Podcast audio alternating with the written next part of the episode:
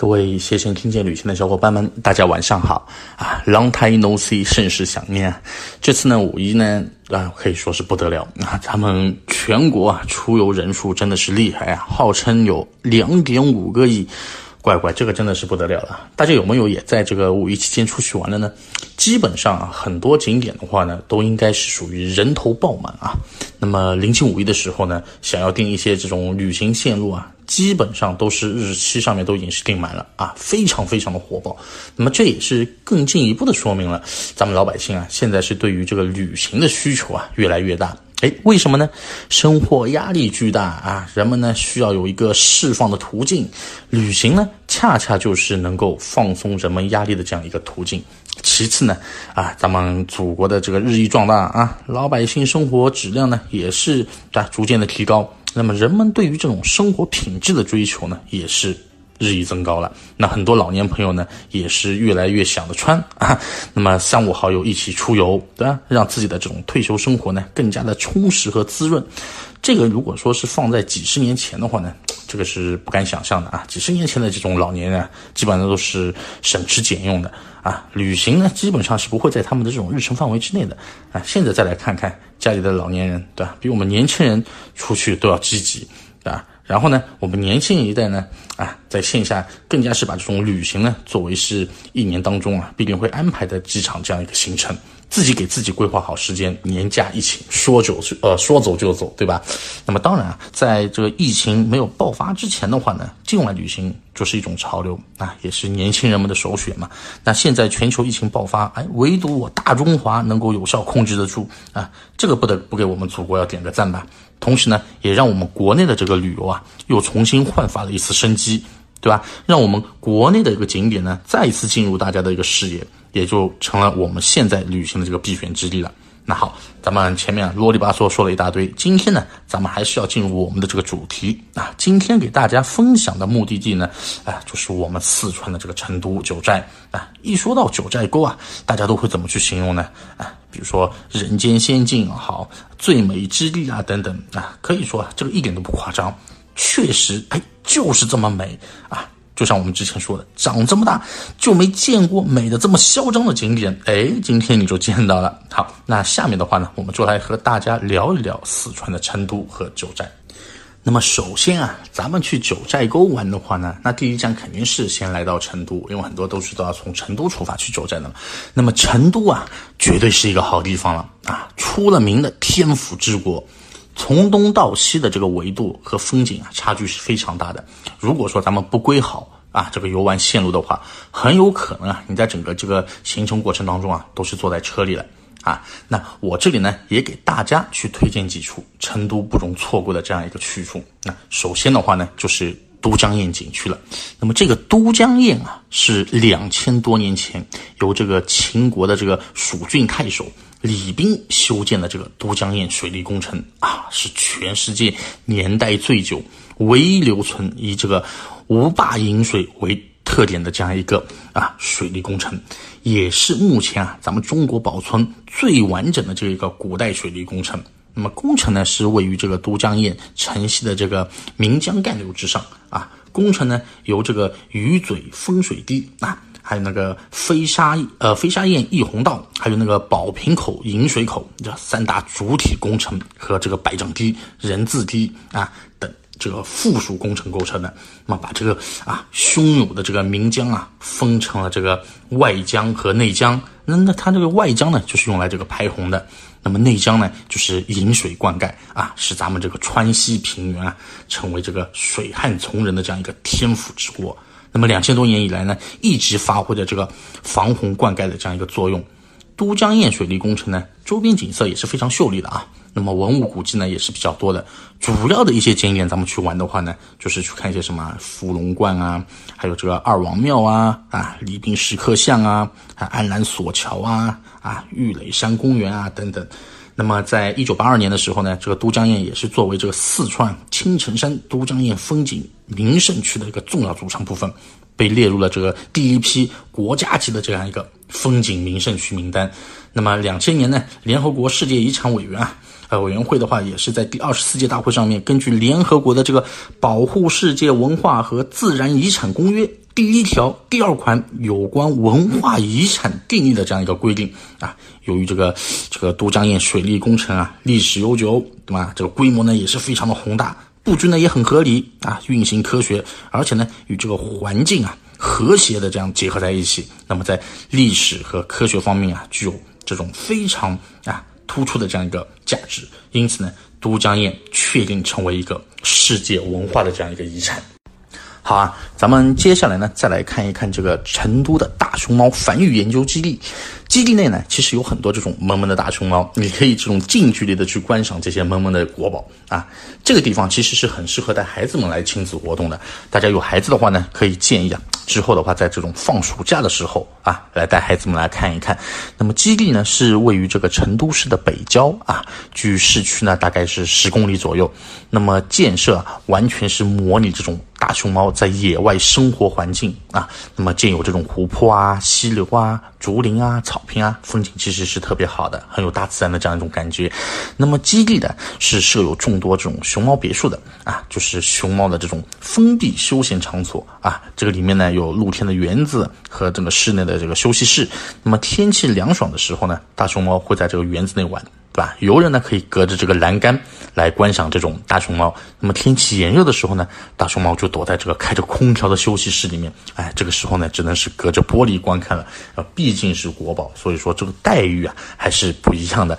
那么这边呢，提醒大家一下的是什么呢？就是咱们啊在看这个大熊猫啊，最好的时候呢，基本上我们要赶在上午九点半之前啊，尤其是天气比较炎热的这种夏季啊，一旦接近到中午的时候，熊猫啊就会。躲进这种凉爽的休息室里面，还要开始睡觉了。因为熊猫毕竟是比较懒嘛。那么游览大熊猫繁育基地呢，这个时候呢，大家要注意，不要大声喧哗啊，特别是带孩子出去的啊，要跟小朋友说啊，不要大声喧哗啊，不要发出这种异常啊、尖利的这种声音啊，吓到熊猫。那么拍照的时候呢，也不要用这种闪光灯啊，特别是对于这种熊猫的幼崽，它们的眼睛啊，对光其其实是非常敏感的。那么闪光呢，很有可能就会伤害到它们了。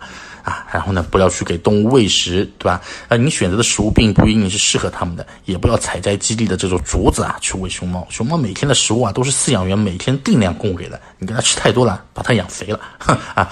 那么进入园区之后啊，咱们还有一点就是进入园区之后呢，就是在右边排队啊去坐缆车。你可以先问一下工作人员排队时间，如果说这个排队时间比较长的，那就不要去排队了，这个是。比较浪费时间的啊，大家可以选择这个步行直奔这个山顶的这个月亮产房啊。正常速度的话，中途不休息也就二十分钟左右啊。中途你也不要看别的景点，直奔月亮产房。月亮产房出来之后呢，就可以休闲的，就是按照这个线路啊依次参观。你参观完结束之后呢，在这个园区大门前马路正对面啊，一个流动车可以买这个景区直达的这个大巴票。啊，目的地可以选呃选择自己想去的景点，那么大巴车呢可以直接把你送到下一个景点，这个是非常方便的，对吧？像门口的话也有这种德克士啊什么的，如果你肚子饿的话呢，也可以先吃点东西垫垫肚子，这个都是可以的。那么再给大家推荐的呢，这个就是这个宽窄巷子，这里呢是成都唯一遗留下来的这个清朝古街道，由这个宽巷子。窄巷子和这个井巷子啊，三条平行排列的这个城市老街道，以及这个之间的这个四合院群啊组成的。那么到这边来的话呢，你完全是可以感受一下这种喝茶啊、吃火锅啊，体验一下成都的这种慢生活、悠闲的这种生活啊。或者你也可以在那边点上一杯这个蒙山黄芽，对吧？在旁边跟那些老爷子们摆摆龙门阵，对吧？或者呢是叫一个这个舒尔朗，舒尔朗的话就是舒舒服服的。享受一下掏耳朵的这个个惬意啊，这个掏着掏着会睡着的。我跟你说啊，也可以在那个小吃摊旁边，对吧？面对着这种琳琅满目的小吃啊，大快朵颐，对吧？夜幕下的这个宽窄巷子啊，也是非常有韵味的。像那种点缀呀、白叶呀、狐狸这些酒吧，都是充满了成都的这种时尚感。那么宽窄巷子，它其实面积还是比较大的，里面有很多店铺，很多这种特色的四川小吃和茶馆，还有这个川剧的脸谱。你在外面其实就可以看见这种川剧这种变脸的这个绝活了，对吧？那么在里面的话呢，你也可以去打卡一下中国最美的这个新爸爸啊，还可以去看一下这个三联书店，很多餐厅的建筑啊，其实在里面你去看看都是非常好看的，很漂亮。哎，那么如果说有些朋友啊想要再休闲一点的啊，那么就可以去哪里呢？就推荐给大家去的就是叫锦里古街。锦里古街呢是成都也是很知名的这样一个商业步行街了，是由一大片清末建筑风格的这种仿古建筑组成的嘛，拥有很多这种居民啊、酒吧啊，还有餐饮名店啊。有名的一些景点，哎，其实那个很有名的一个景点武侯祠也在这个地方呢。那么锦里古街呢，与武侯祠啊，它其实只有这种一墙之隔。那么游客呢，一般会在游完武侯祠以后啊，就到这边来逛一逛。那么这里也是洋溢这种成都啊特有的这种喧嚣和随意，对吧？古街里面呢，这种呃，它那个青瓦也是非常错落有致的。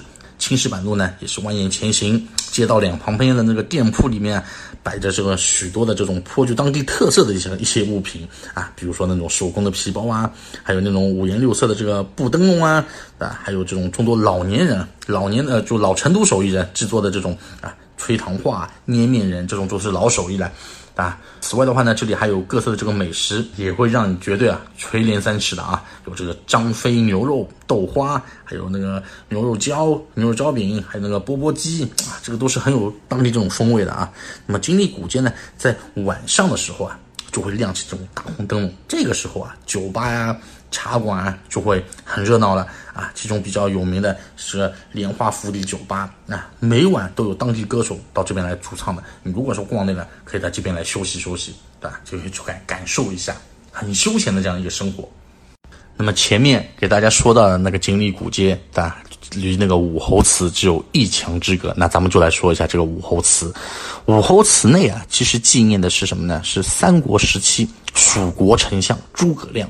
啊，那么初建时啊，曾经与这个啊昭烈帝刘备的这个祠庙相邻。那么在明朝就初年的时候吧，它是并入了这个汉昭烈庙，那么成为了中国唯一一个君臣合祀这样一个祠庙。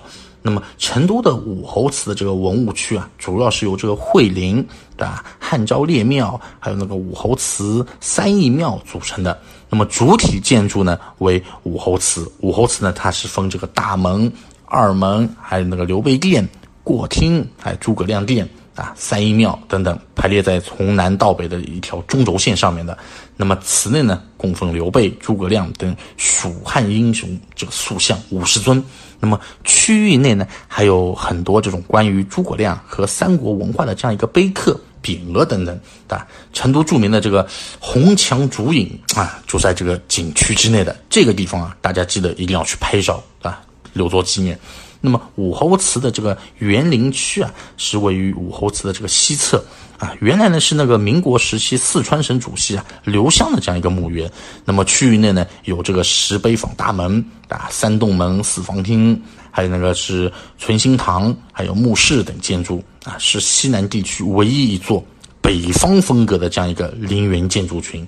武侯祠呢是比邻这个锦里前面那个锦里，所以说你们大家玩好武侯祠了，就到隔壁的那个锦里古街去逛一逛。那么武侯祠景区官方啊也是有这个导游讲解的，一般的话差不多五人以下的话就是一百块钱吧左右啊。这个如果大家有需求的话，也是在那边可以选择一个导游去给大家讲解一下，了解一下当地的一些历史、一些文化，对吧？